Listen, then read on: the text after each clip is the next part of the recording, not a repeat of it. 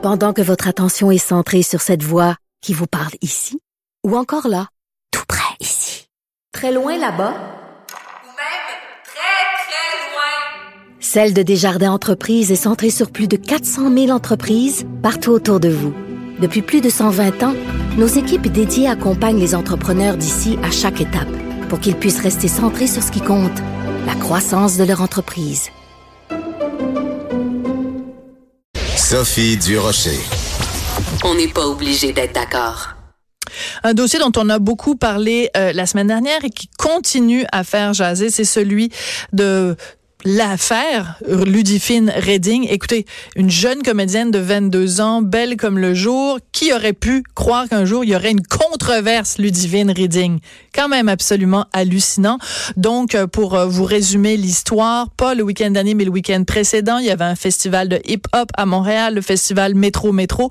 Parmi les invités sur scène, il y avait un rappeur qui s'appelle Enima euh, et euh, Ludivine Redding, qui donc incarnait euh, la fameuse famille dans la série Fugueuse qui a été diffusée à TVA et qui était victime donc d'un rappeur proxénète. Ludivine Redding, qui assistait au spectacle, a été vue sur scène, puis en coulisses et s'est fait prendre en photo avec Enima et il y a des gens qui lui ont reproché d'avoir fait ça alors qu'elle est porte-parole de l'organisme Enfant Retour et de justement de, de, de, dont le rôle est entre autres de nous sensibiliser à l'exploitation sexuelle.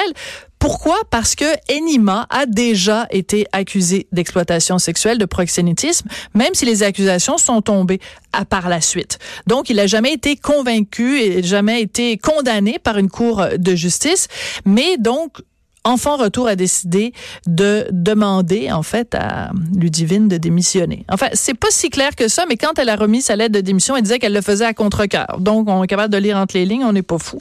Donc, est-ce que Enfant Retour a bien géré ça? Comment il faut gérer ces questions-là de relations publiques? On va en parler avec Richard Thibault, qui est président de RTCOM, spécialiste en gestion de crise. Bonjour, Monsieur Thibault.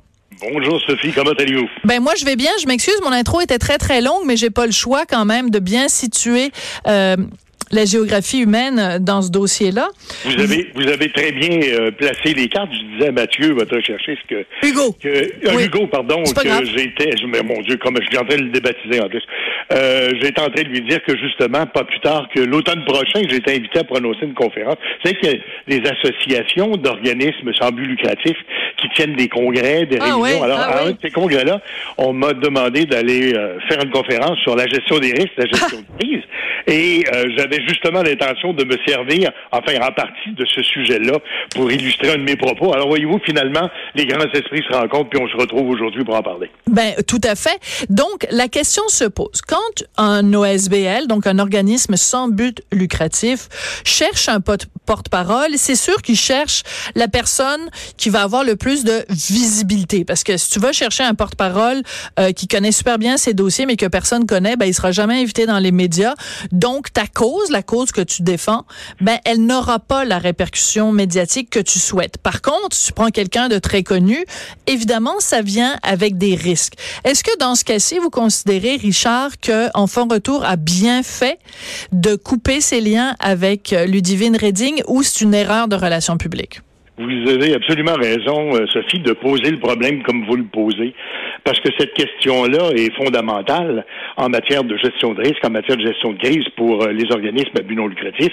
Cette question-là est fondamentale. On cherche, comme vous le dites, à trouver des collaborateurs qui sont prestigieux pour siéger sur le conseil d'administration, pour présider des campagnes de levée de fonds, pour, euh, ma foi, être porte-parole. Et on a besoin d'avoir des gens sur qui on peut compter, euh, qui sont généralement au-dessus de tout soupçon. Ouais. Et quand, à un moment donné, se produit une chose dans la vie qu'on peut trouver, euh, enfin, euh, normale ou banale, ben, il peut arriver que dans le contexte d'organismes à but non lucratif, dépendamment aussi de la mission que s'est donnée cet organisme-là, que finalement, ben, un écart de conduite soit moins pardonnable qu'un autre. Oui, mais dans le, le quand j'ai vu se développer l'affaire Ludivine Reading, qui selon moi a pris des proportions euh, tout à fait énormes, là, c'était vraiment disproportionné par rapport à l'ampleur euh, de la faute, je me suis dit, regardez bien ça. Les prochains mois là, quand il y a des vedettes là, qui vont se faire approcher pour être porte-parole pour des organismes, ils vont y penser à deux fois. Parce que ça leur tente pas que leur moindre fait et geste soit analysé, scruté à la loupe, déchiqueté sur les médias sociaux. Et moi, je pense que ça va avoir un effet de backlash terrible pour ces organismes-là, justement, qui vont peiner à trouver des porte-paroles vous êtes en train de poser exactement la même problématique que les partis politiques ont pour recruter des candidats. Voilà. Où tu te dis, ma foi, du jour au lendemain, à cause des médias sociaux, à cause de tout le reste, j'ai plus de vie privée, ma famille n'existe plus, il n'y a plus de vie privée pour personne. Est-ce que je veux vraiment m'embarquer dans cette histoire-là? Alors donc, je veux dire, cette problématique-là, elle existe à plusieurs niveaux dans notre société. Mais euh, là, par contre, je vais vous dire que j'ai pris plaisir à lire votre votre billet publié dans le Journal de Québec, Journal de Montréal ce matin. Et je dois vous dire que je vais me, me comment dire, donc me, me, prévaloir du titre de votre émission, parce que c'est pas la première fois qu'on collabore ensemble. Non, non, on n'est pas obligé d'être d'accord, Richard. On est généralement du même avis, mais là, je suis pas obligé. OK, allez-y. D'accord avec vous, puis je vais vous expliquer pourquoi. D'accord. Vous faisiez le parallèle entre Valérie Plante et Snoop Dogg, qui avait pris cette photo-là, qu'on voit d'ailleurs dans l'article et tout le reste, et vous faisiez une espèce de parallèle avec Ludivine Reding. Je vous dirais que peut-être que le monde est mal fait, mais on a, si vous me passez l'expression, Mhm. la couenne pas mal plus dure quand il s'agit des politiciens Ouais. que quand il s'agit d'organismes à but non lucratif. Ouais. Euh, pour plusieurs raisons d'ailleurs. Bon, dans le cas de Mme Plante, là, j'ai cru comprendre que finalement c'était elle qui avait pratiquement sauté dans les bras du gars en question. Ah. C'est une autre histoire. Mais vous savez comme moi que tous les politiciens qui se déplacent sur la place publique sont harcelés constamment par tout le monde qui veut s'être- en fait qui veut avoir sa photo prise avec le politicien, Oui. qui veut avoir son selfie et tout le reste. Alors euh, évidemment quand on est politicien, on se prête volontiers à ce jeu-là. D'ailleurs euh, avec un peu de sarcasme, je dirais certains politiciens plus que d'autres. Oui, oui. Et euh, il en moins que euh, à un moment donné, ce genre de photo-là, avec quelqu'un de peu recommandable, peut refaire surface. Et Oui, mais, devient- mais, mais, alors, donc, justement, l'émission s'appelle On n'est pas obligé d'être d'accord. Donc, voilà. je ne suis pas d'accord avec ce que vous dites parce que dans ce cas-là, non seulement elle était très contente de se faire photographier avec lui, c'est pas, elle n'a pas été prise par surprise. Oh my God, euh, mhm. Snoop Dogg euh, vient d'arriver. Puis là, alors elle est littéralement, on le voit sur la photo, elle est vraiment pendue à son cou. Ah oui, tout à fait. Comme un, et si donc la photo l'avait gênée, elle ne l'aurait pas elle-même, un, mise sur son compte Instagram, et deux, elle n'aurait pas écrit en anglais. Et ici, l'anglais est important parce qu'elle sait que le message va être lu partout à travers le monde, partout où les gens aiment Snoop Dogg. Elle dit, no, I wasn't trying to kiss Snoop Dogg.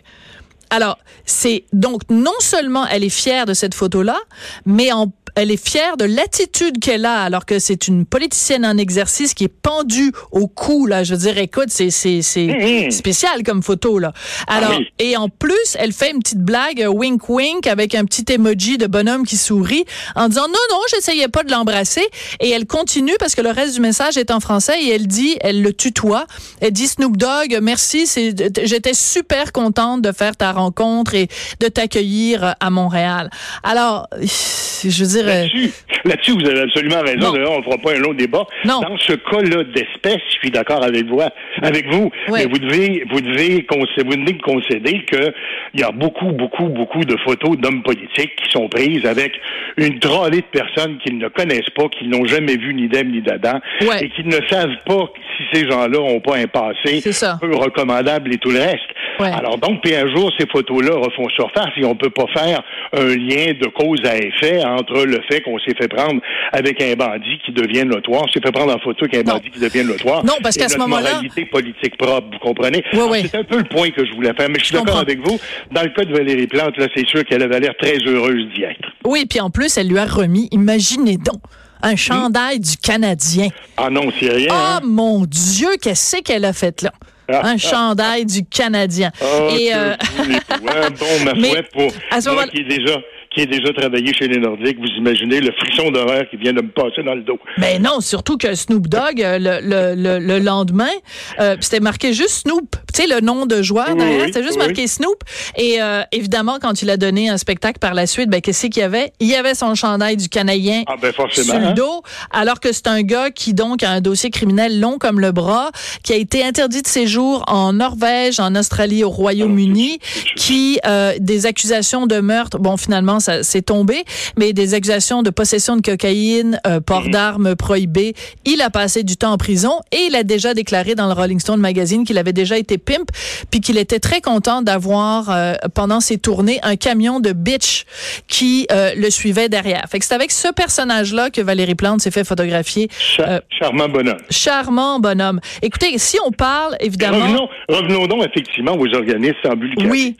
Je vous cacherai pas qu'il y a une différence importante qu'il faut faire donc entre les politiciens et les organismes sans but lucratif. Et je vais peut-être vous étonner, je vais vous raconter. Euh, habituellement, je suis peu bavard sur les dossiers de gestion de crise que j'ai eu, à, dont j'ai eu à prendre charge moi-même de mon côté. Mais celui-là a été euh, un dossier qui a été publicisé dans les médias. Alors, j'ai moins de, j'ai moins de, de, de ouais, d'accord. Croyez-le ou non. Je me souviens d'avoir géré une crise avec le Carnaval de Québec, ah.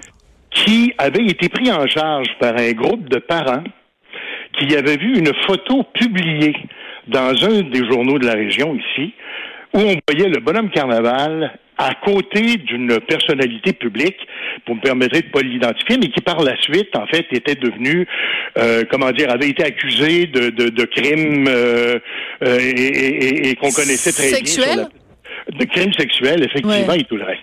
Alors donc, vous imaginez qu'il y a plusieurs parents, donc, qui, à cause de cette photo-là, ah et qui trouvaient que le bonhomme carnaval ne représentait pas une image convenable pour la jeunesse, avaient décidé de boycotter le carnaval ben, et avaient menacé de lancer une campagne tous azimuts oh, sur les oh, médias oh. sociaux pour euh, inciter les étrangers à ne pas venir à Québec. C'est très drôle. C'est très drôle, mais comment avez-vous géré la crise du bonhomme carnaval? Parce que Ben- je me suis déjà fait photographier, moi, à côté du bonhomme carnaval. Est-ce que je dois brûler cette photo-là? Non, mais vous, vous êtes recommandable, alors donc. Ah, ça dire- dépend à qui vous parlez, là, mais en tout cas, allez-y, comment avez-vous, comment avez-vous réglé, comment avez-vous réglé la crise, Richard? On se, connaît, on, se- on se connaît pas personnellement très bien, mais bon, quand même. Oui. Mais il en demeure pas moins que, ben, enfin, il avait fallu, il avait fallu, euh, il avait fallu confronter ces gens-là pour leur dire qu'à un moment donné, ça fallait quand même un peu de bon sens, hein, et que, ma foi, euh, bon, euh, le bonhomme carnaval s'était fait prendre en photo avec cette personne-là, probablement avant que les faits qu'on Ben là, qu'est-ce t'en penses? se produisent. Ben.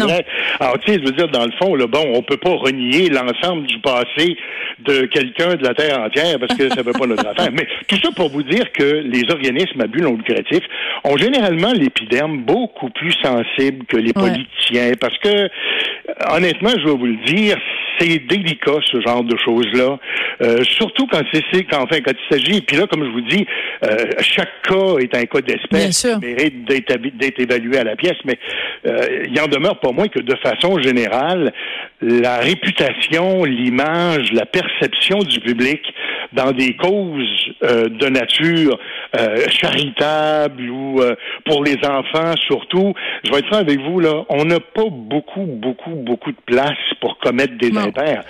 Et dans le cas de Ludivine Redding, qui, je vous le concède, est une personnalité attachante, qui est charmante, qui euh, a certainement pas fait ça pour mal faire, Mais non. ben, finalement s'est retrouvé confronté avec euh, avec l'adéquation entre ce geste-là qui était rendu public et la réputation de l'organisme dont elle était porte-parole, qui a estimé probablement, écoutez, je ne sais pas comme vous comment c'est arrivé, mais qui a estimé que probablement c'est c'en était trop et, semble-t-il, semble-t-il, ouais, semble-il qu'il y avait des, euh, des financiers ou enfin des, des, euh, des commanditaires qui, qui ont mis de la pression. Et semble-t-il qu'après la décision, euh, les gens de l'organisme en un tour ont été inondés de d'appels haineux, ce qui est évidemment pas ce qui était souhaité dans la dénonciation euh, qu'on a faite. Merci beaucoup, Richard. Ça a été euh, un plaisir de vous parler. Richard Thibault, qui est président de RTCOM, spécialiste en gestion de crise. Imaginez donc, c'est même lui qui a géré les crises du bonhomme carnaval. C'est pas rien, ça. Merci beaucoup, Richard. À la prochaine. Merci Sophie, à très bientôt. Après la pause, on parle de poils en dessous des bras. Catherine Dorion fait encore parler d'elle. On en parle avec Lise Ravary. Trouvez-vous ça sexy?